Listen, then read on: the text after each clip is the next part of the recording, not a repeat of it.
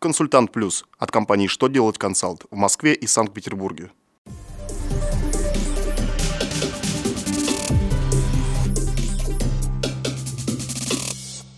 Добрый день! Для вас работает служба информации телеканала «Что делать ТВ» в студии Алексей Шардуба.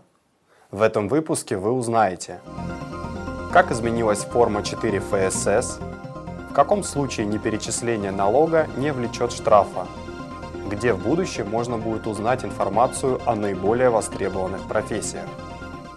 Итак, о самом главном по порядку.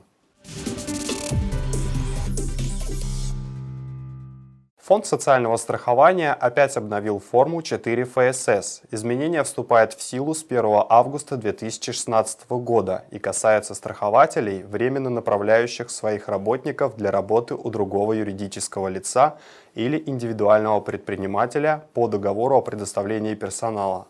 Такие работодатели уплачивают страховые взносы на травматизм с заработка направленных работников, исходя из страхового тарифа, определяемого в соответствии с основным видом экономической деятельности принимающей стороны. Поэтому второй раздел расчета дополнен новой таблицей, в которой нужно указать сведения о принимающей стороне, базе и тарифов на травматизм. Порядок заполнения этой таблицы также оговорены в приказе ФСС. Минфин разъяснил, в каком случае неперечисление налога может быть основанием для наложения штрафа. Неуплата налога несет ответственность в виде штрафа в случае, если налогоплательщик намеренно исказил налоговую базу, неправильно исчислил налог или произвел другие неправомерные действия, бездействия.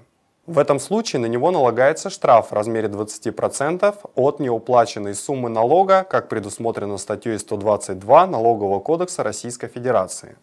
В случае же, если налог начислен правильно, но налогоплательщик не произвел его перечисления в бюджет, штраф не налагается. Так, согласно пункту 19 постановления Пленума ВАС РФ от 30 июля 2013 года номер 57, такое бездействие налогоплательщика не образует состава правонарушения. В этом случае с него взыскиваются пени. Минтруд предоставил в Госдуму законопроект о применении составленного ими еще в 2015 году справочника по наиболее востребованным профессиям.